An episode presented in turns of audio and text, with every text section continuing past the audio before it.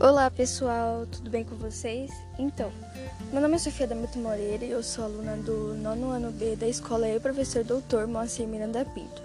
A pedido de uma atividade de matemática, a gente deveria gravar um podcast sobre o Teorema de Pitágoras. Então, vamos lá. Primeiramente, o que é o Teorema de Pitágoras? O Teorema de Pitágoras é uma expressão matemática e ela relaciona os lados de um triângulo retângulo, conhecido como a hipotenusa e os catetos.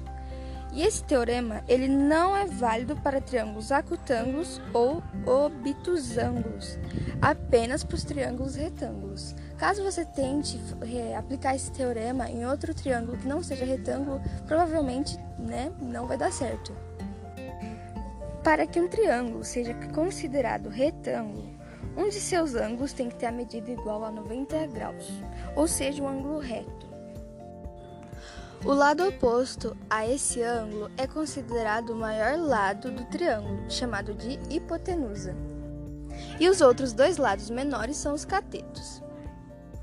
O enunciado do teorema é: num triângulo retângulo, o quadrado da hipotenusa é igual à soma dos quadrados dos catetos. h ao quadrado é igual a a ao quadrado mais b ao quadrado.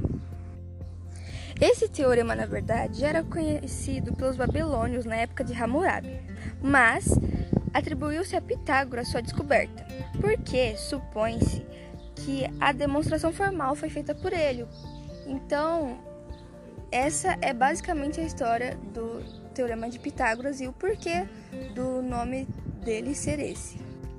Um exemplo de como demonstrar esse teorema é assim. Imagine um triângulo retângulo onde um lado mede 6 e o outro lado mede 8. Um cateto mede 6 e outro cateto mede 8. E a hipotenusa não sabe seu valor.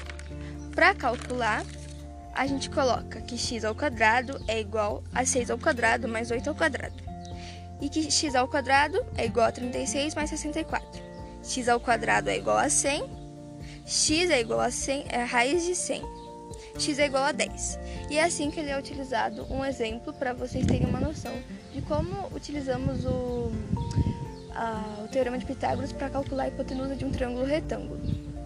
Então, esse foi o podcast, espero que tenham gostado e que tenham entendido um pouco sobre o teorema de Pitágoras, a importância dele e como utilizar ele para calcular a hipotenusa de um triângulo retângulo.